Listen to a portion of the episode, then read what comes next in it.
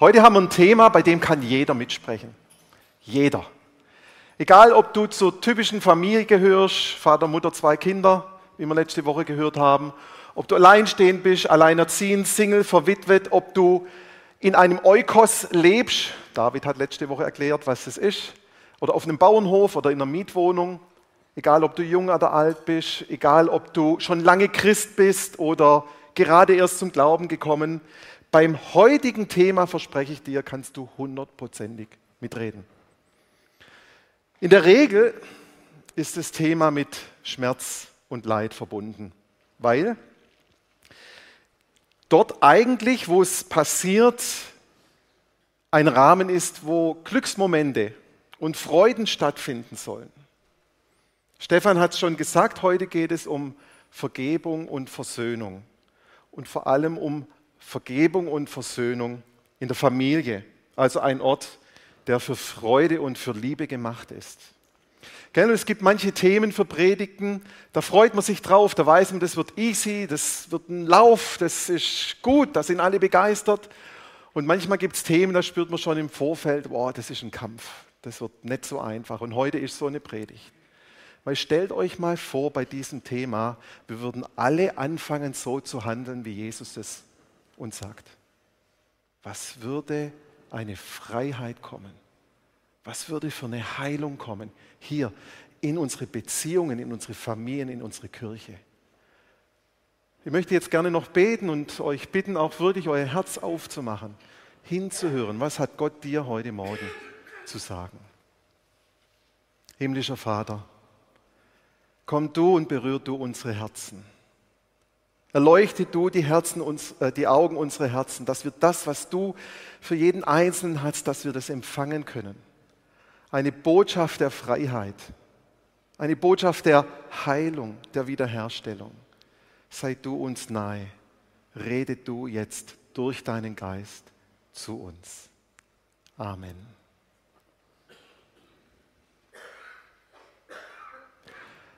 Vergebung und Versöhnung ist ja ein fundamentales Thema, das wir als Christen im Kern, im Zentrum unseres Glaubens stehen haben. Der Kern lautet, du bist mit Gott versöhnt und dir sind deine Sünden vergeben, weil Jesus Christus am Kreuz für dich starb. Also Vergebung, es gibt wahrscheinlich kein zentraleres Thema in unserem Glauben. Und auch einige der bekanntesten Gleichnisse Jesu haben mit Vergebung zu tun. Wahrscheinlich das bekannteste Gleichnis, das es gibt, das Gleichnis vom verlorenen Sohn, eigentlich von den verlorenen Söhnen. Es geht hier in erster Linie um Vergebung, Wiederherstellung, Annahme. Aber auch das Gleichnis von den zwei Schuldnern oder das Gleichnis vom unbarmherzigen Diener.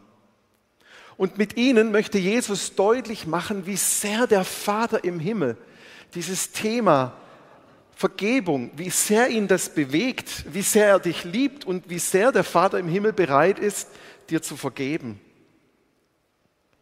Wir sind überzeugt als Gemeindeleitung, dass Vergebung ein wesentliches Thema für Jüngerschaft ist, weil dort, wo Beziehungen heil sind, wo Dinge bereinigt sind, sind wir offen für positive geistliche Prozesse.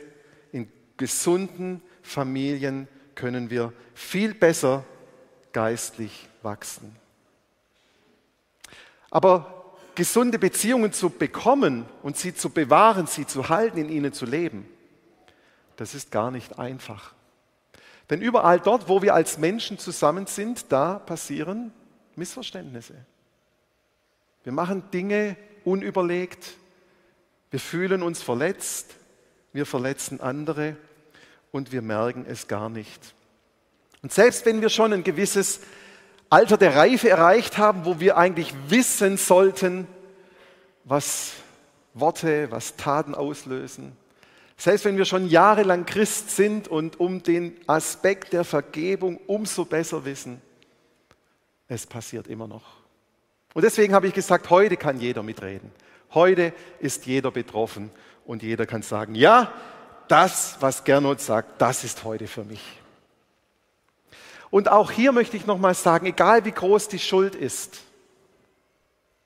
ein nebenbei gesagtes Wort, ein zynischer Satz, ein Witz auf Kosten anderer, Liebesentzug, Lüge, Manipulation, Verrat, Betrug, Demütigung, Gleichgültigkeit, Trennung, mangelnde Unterstützung, körperliche Gewalt, sexualisierte Gewalt. All die Themen haben mit Verletzung und mit Vergebung und mit Versöhnung zu tun. Und wir sind herausgefordert, uns diesen Dingen zu stellen, egal ob klein oder groß. Wir sind herausgefordert, uns diesen Dingen zu stellen und egal ob klein oder groß, Jesus möchte uns dabei helfen, uns frei machen, uns wiederherstellen, uns heilen. Und diese Themen sind umso wichtiger, wenn wir Christen sind, weil wir wissen um die Wichtigkeit der Vergebung. Wir wissen um die Auswirkung von Verletzung, von Schmerz. Und wir wissen aber auch, wo die Quelle der Heilung und der Wiederherstellung ist. Und weil Vergebung Kern unseres Glaubens ist, ist es umso wichtiger, dass wir hier klare Kante zeigen und die richtigen Entscheidungen treffen.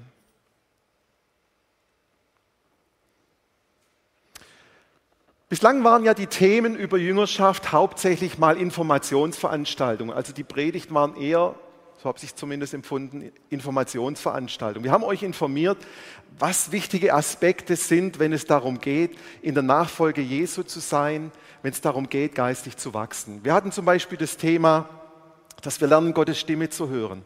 Oder dass wir wissen, welche Identität wir in Christus haben.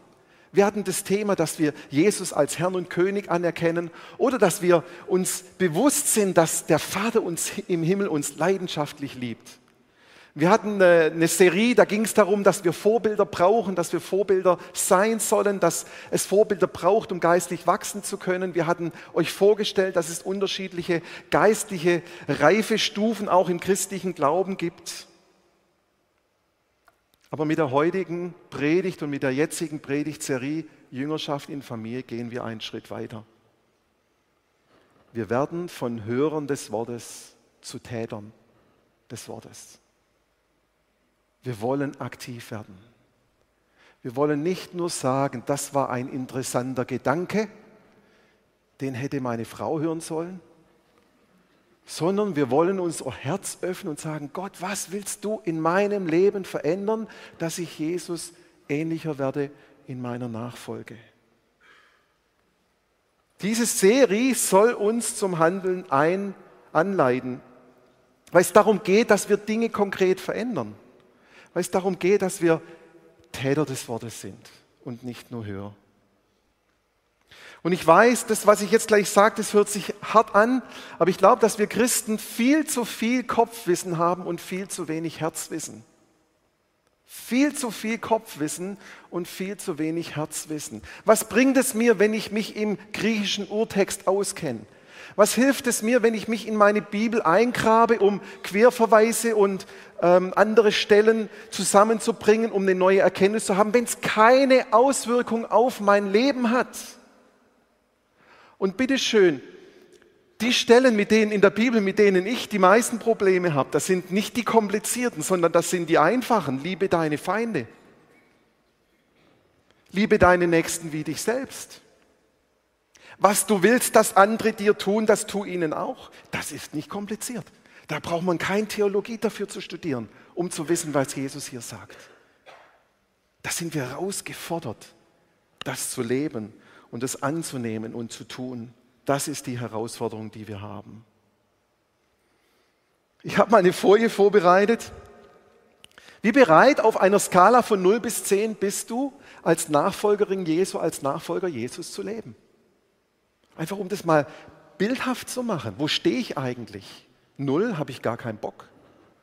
Fünf, der Gedanke beängstigt mich. Oder zehn, ich bin voll dabei. Also ich bin nicht auf zehn.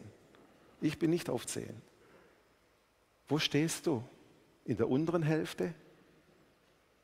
In der oberen Hälfte? In der Mitte? Es wird konkret, ihr Lieben. Es wird konkret und es ist eine Entscheidung, die jeder für sich treffen muss, die kein anderer für dich treffen kann. Glaube ist kein Hobby und Jüngerschaft ist kein Spiel. Glaube ist kein Hobby. Da musst du im Imkerverein mitarbeiten, wenn du ein Hobby möchtest. Und Jüngerschaft ist kein Spiel, sondern es ist die Quintessenz des Christseins, dass wir uns ausliefern mit unseren Ängsten und Nöten, mit unseren Versäumnissen, dass wir uns ausliefern einem Gott, der all das nimmt, um es heil zu machen, um dich frei zu machen von Dingen, die dich seit Jahren quälen. Familienversöhnung und Familienvergebung hat nur dann Sinn, wenn wir es konkret angehen. Ansonsten macht es gar nichts. Warum tun wir uns gerade bei den Beziehungen so schwer, wenn es um unseren Nächsten, um unsere Familie, Geschwister, Eltern, Kinder geht? Ich glaube, und das habe ich schon gesagt, es hängt auch damit zusammen, dass diese Dinge an einem Ort passieren, einem Ort, der eigentlich für Schutz steht und Sicherheit. Und wo wir dann, dort wo wir schwach sein wollen, verletzt werden und Verletzungen erfahren. Es macht viel weniger aus, wenn mal ein Kollege irgendwas Blödes sagt oder in der Schule ein komisches Wort fällt. Aber in der Familie, und da kennen wir auch noch die roten Knöpfe aneinander, da tut es am meisten weh. Manche Verwandte gehen sich jahrelang und jahrzehntelang aus dem Weg, wollen keinen Kontakt mehr haben. Geschwister haben sich seit Jahren nicht mehr gesehen, nicht mehr kontaktiert, nicht mehr angerufen. Kinder brechen die Beziehung zu ihren Eltern ab und Eltern die Beziehung zu den Kindern. Ehen sind zerrüttet und man hat sich nichts mehr zu sagen. Und nur weil wir Christen sind, ist es bei uns nicht anders. Wir sind auch nur ein Spiegel der Gesellschaft. All das, was ich gerade gesagt habe, das findet sich hier im Raum wieder. Da bin ich überzeugt davon, weil das ganz einfach statistische Zahlen sind. Das sind wir mit reingenommen. Das betrifft uns, ihr Leben. Und die Gründe dafür, die sind verständlich. Gott hat Verständnis dafür. Füreinander haben wir Verständnis dafür. Aber es hält uns gefangen in Verletzung, in Abhängigkeit, in Bitterkeit. Wir wollen uns nicht mit unserem Schmerz konfrontieren. Es tut weh, wenn man hinguckt, wo wir verletzt wurden. Und manche Verletzung ist auch nach Jahren noch nicht verheilt. Und manchmal haben wir das Gefühl, wenn wir anderen vergeben,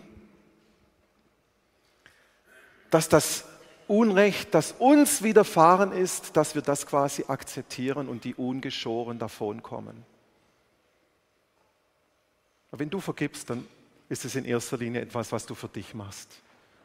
Du gibst dich selbst frei. Aber wir wollen Gerechtigkeit. Wir wollen, dass diejenigen, die an uns schuldig geworden sind, ihre gerechte Strafe bekommen. Und weißt du was? Sie werden sie bekommen. Von Jesus. So wie auch du deine gerechte Strafe von Jesus bekommst.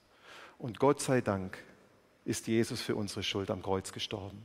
Und dürfen wir mit Gnade und Vergebung rechnen, wenn wir uns ihm ausliefern.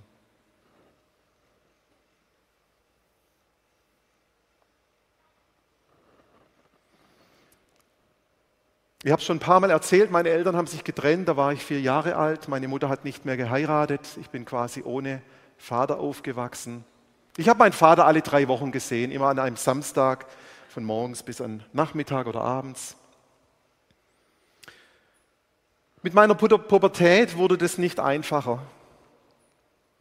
Und mit 17 kam es dann zum Beziehungsabbruch. Der hat acht Jahre lang gedauert. Und in der Zeit hatten wir nur noch Kontakt an den Geburtstagen. Da hat man sich dann so formal zumindest mal angerufen. Und erst mit meiner Ehe mit meiner Frau Jenny hat sich das verändert. Ich denke, es war die neue Familienkonstellation, neue Systeme, neue Strukturen. Wir haben uns wieder angenähert. Aber gerade in der Zeit zwischen 17 und 26, als ich meinen Vater am emotionalsten, am stärksten gebraucht hat, da war er nicht da für mich. Meine Berufswahl habe ich ohne ihn getroffen. Dann die Entscheidung, Musik zu studieren, dort das Studium abzubrechen, anschließend meine Depression ohne Vater. Die anschließende Neuorientierung, KV-Ausbildung, dann Bibelschule. All das habe ich auch ohne meinen Vater getroffen, wo ich mich gerne ausgetauscht hätte. Und das, obwohl er eigentlich nur ein paar Kilometer entfernt gewohnt hat. Und das Perfide an dem Punkt ist, dass es mir damals nichts ausgemacht hat. Für mich war das normal. Und erst Jahre später habe ich gemerkt, dass mir da wirklich etwas gefehlt hat. Es gibt noch ein paar Punkte, die zwischen mir und meinem Vater nicht gut waren. Ich möchte da nicht so drauf eingehen. Aber im Kern möchte ich einfach sagen, wir hatten bei weitem keine gute Beziehung in dieser Zeit. Bei weitem nicht. Und als ich dann Anfang 40 war, da habe ich mich mal hingesetzt. Ich habe das auch schon in anderen Predigten erzählt, wo ich das Ganze aufgearbeitet habe. Und ich habe mal eine Liste gemacht, was ich alles Gutes mit meinem Vater verbinde. Aufgeschrieben für mich. Wo habe ich ihn in diesen Zeiten positiv erlebt? Und ich war überrascht, wie viel zusammengekommen ist. Und aus diesen Punkten habe ich einen Brief an meinen Vater geschrieben wo ich ihm gesagt habe, dass ich ihn lieb habe und nur das Positive reingeschrieben, keine Vorwürfe, nichts, nur das Positive. Und das hat ihn sehr berührt. Gegen seine sonstige Art hat er mir das auch gesagt, dass ihn das sehr berührt hat.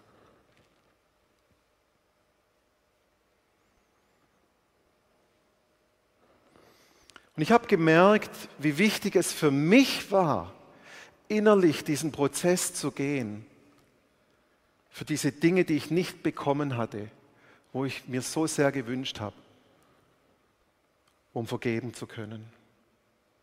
Und ich bin dabei nicht auf meinen Vater zugegangen und habe gesagt, du Papa, ich vergebe dir. Habe ich nicht gemacht. Das hätte ihn vor den Kopf gestoßen, der hätte es gar nicht nachvollziehen können. Sondern das habe ich zusammen für mich, zusammen mit einem Seelsorger gemacht, Dieser Schritt, der hat mich dann aber auch in meinem Umgang mit meinem Vater freigesetzt, freigemacht, ihm ganz neu auch zu begegnen. Und ich habe wirklich empfunden, dass auch nach einer gewissen Zeit die Versäumnisse, die Verletzungen, die ich da erlebt habe, geheilt wurden von Jesus. Also in meinem Fall war es nicht ein Gespräch, das ich gesucht habe und wir konnten das klären, gell? Und klär mal in einem Gespräch, was 20, 30 Jahre schlecht gelaufen ist. Das ist ein Ding der Unmöglichkeit. Sondern ich habe mich entschieden, ich lass los. Ich gebe frei. Ich vergebe. Und es war nicht einfach. Aber es war danach so gut, so gut, frei zu sein. Und vor einem halben Jahr ist mein Vater gestorben. Und ich kann von ganzem Herzen sagen, dass unsere Beziehung bereinigt war. Es stand nichts mehr zwischen uns. Hätte mir das jemand vor 30 Jahren gesagt, ich hätte gesagt, unmöglich, unmöglich. Aber Gott kann großartige Dinge tun. Gott kann so viel mehr, als wir uns vorstellen können. Manchmal braucht es aber auch ein Gespräch. Manchmal ist es gut, wenn wir auf andere zugehen. In dem Fall war es jetzt ich, wo ich mich als Opfer gefühlt habe. Manchmal braucht es auch von einem Täter die Bereitschaft, auf andere zuzugehen. Es braucht die Bereitschaft, um Vergebung zu bitten, selbst bereit zu sein, anderen zu vergeben.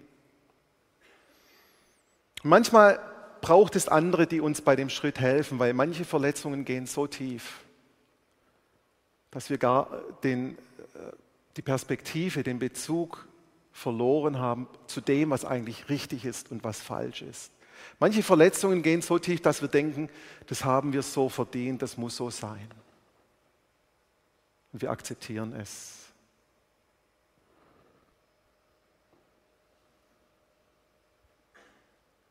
Bei manchen Dingen brauchen wir Unterstützung, vielleicht von einem Seelsorger, von einem Freund, von jemand, der nicht Teil des Systems ist und er uns nochmal sagen kann, du, aber das ist nicht in Ordnung. Das darfst du so sagen.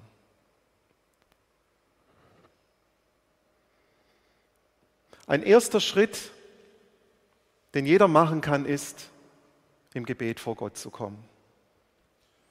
Und deshalb haben wir heute ganz bewusst eine längere Lobpreiszeit nach der Predigt. Draußen in der Cafeteria werden wir Gebet anbieten für diejenigen, die aufgewühlt sind und sagen, das hat mich angesprochen, der Geist Gottes hat mir gezeigt, ich muss das nicht akzeptieren, wie das ist, ich kann etwas verändern, wo ihr den ersten Schritt gehen könnt und einfach beten könnt, für euch beten lassen könnt.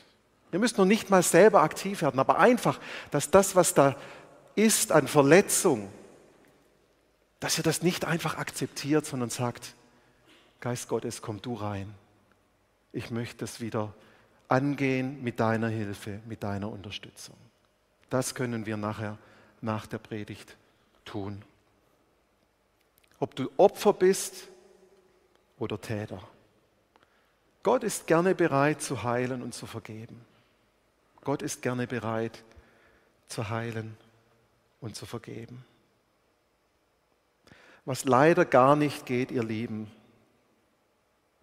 was gar nicht geht, ist es zu ignorieren oder zu sagen, ist doch nicht so schlimm. Das geht nicht. Das geht nicht, wenn wir Nachfolgerin und Nachfolger Jesus sein wollen. Das geht nicht zu sagen, das ist nicht so schlimm. Und wenn wir an dieser Stelle mal uns die Worte Jesu anschauen, dann fällt uns auf, dass bei Jesus das Zwischenmenschliche, die Vergebung, das Miteinander einen ganz hohen Stellenwert haben. Ich habe hier mal einen Auszug aus Matthäus 5, da heißt es, wenn du also deine Opfergabe zum Altar bringst und dir fällt dort ein, dass jemand dir etwas vorzuwerfen hat, dann lass dein Opfer am Altar zurück und geh zu deinem Mitmenschen und versöhne dich mit ihm. Erst danach bring Gott dein Opfer. Ich übersetze das mal für uns. Bevor du Gottesdienst feierst, bring gefälligst deine Beziehungen in Ordnung. Das sagt Jesus. Bevor du einen geistlichen Akt der Anbetung vollziehst, dann geh erst mal dorthin, wo du dich versöhnen musst. Gern, das ist eine total krasse Aussage. Total krass. Wenn wir nicht die Voraussetzungen mitbringen, in den Gottesdienst zu kommen, dann soll man erstmal die Voraussetzungen herstellen. Dinge in Ordnung bringen. So, jetzt hole ich euch da ein bisschen wieder runter. Weil viele Aussagen, viele Themen in der Bergpredigt sind bewusst zugespitzt. Ja, da heißt zum Beispiel auch, wenn dich dein Auge zur Sünde verführt, reiß es aus. Oder wenn dich deine Hand zum Diebstahl verführt, dann hack sie ab. Also Jesus gebraucht Bilder, um sie zu überspitzen, um sie zu überziehen, um uns wach zu rütteln. Hallo, hier ist was wirklich Wichtiges. Und ich würde jetzt diese Aussage auch da drin einordnen. Und doch macht Jesus klar, dass es nicht zu ignorieren ist und auch kein kleines Ding ist, sondern angegangen werden soll. Angegangen werden muss. Okay, wir sind immer noch beim Thema Jüngerschaft in der Familie. Wie können wir miteinander in der Familie beten, wenn Verachtung, Verletzung und Unvergebenheit vorhanden ist? Wir wollen für unsere Kinder gute Eltern sein. sind aber mit unseren Eltern zerrüttet und zerstritten. Wir wollen, dass unsere Kinder gut miteinander auskommen, haben aber selbst keinen Kontakt zu unseren Geschwistern. Wir wollen gute Ehefrau, ein guter Ehemann sein, aber verachten unsere eigenen Eltern und wie sie Ehe gelebt haben. Wie wollen wir zwischen unseren Kindern Harmonie fördern, wenn wir als Ehepaar ständig streiten?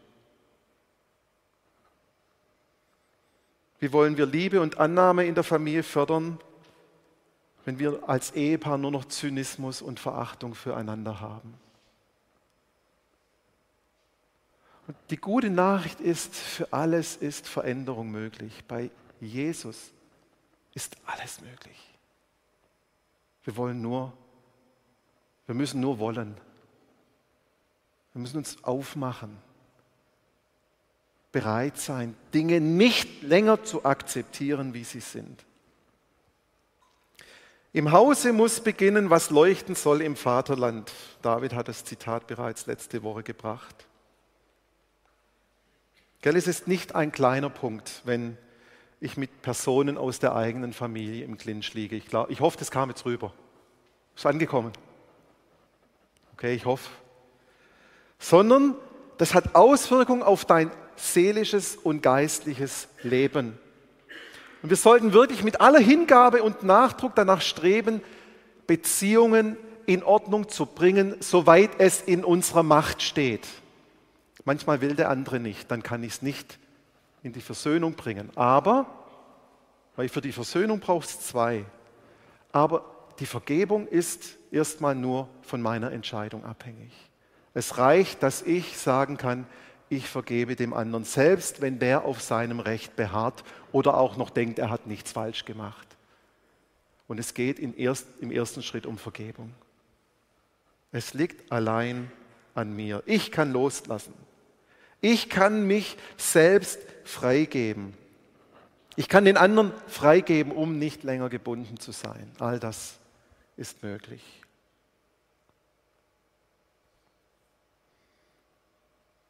In manchen Familien passieren schreckliche Dinge. Auch in christlichen Familien. Und ich bin mir bewusst, dass das längere seelsorgerliche oder auch therapeutische Prozesse braucht. Und dass es dafür keine schnelle Pauschallösungen gibt, bin ich mir völlig bewusst. Ich rede nicht wie der Blinde von der Farbe, sondern mir ist es klar, es gibt Dinge, die gehen tiefer und die machen enorm viel kaputt.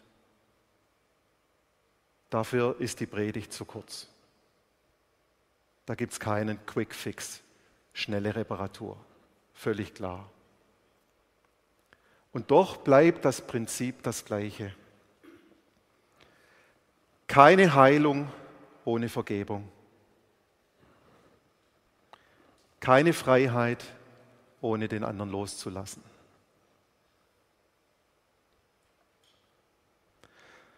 Zum Schluss möchte ich noch zwei Verse aus dem Epheserbrief lesen, die die ganze Predigt nochmal mit zwei Versen hätte ich auch eigentlich gleich machen können, auf den Punkt bringen. Lesen wir zusammen. Mit Bitterkeit, Wutausbrüchen und Zorn sollt ihr nichts mehr zu tun haben. Schreit einander nicht an, redet nicht schlecht über andere und vermeidet jede Feindseligkeit. Seid vielmehr freundlich und barmherzig und vergebt einander, so wie Gott euch durch Jesus Christus vergeben hat. Das ist die Botschaft, die wir haben. Wir können, weil in ihm alles möglich ist. Das ist die Botschaft für heute Morgen. Seid gesegnet. Amen. Amen.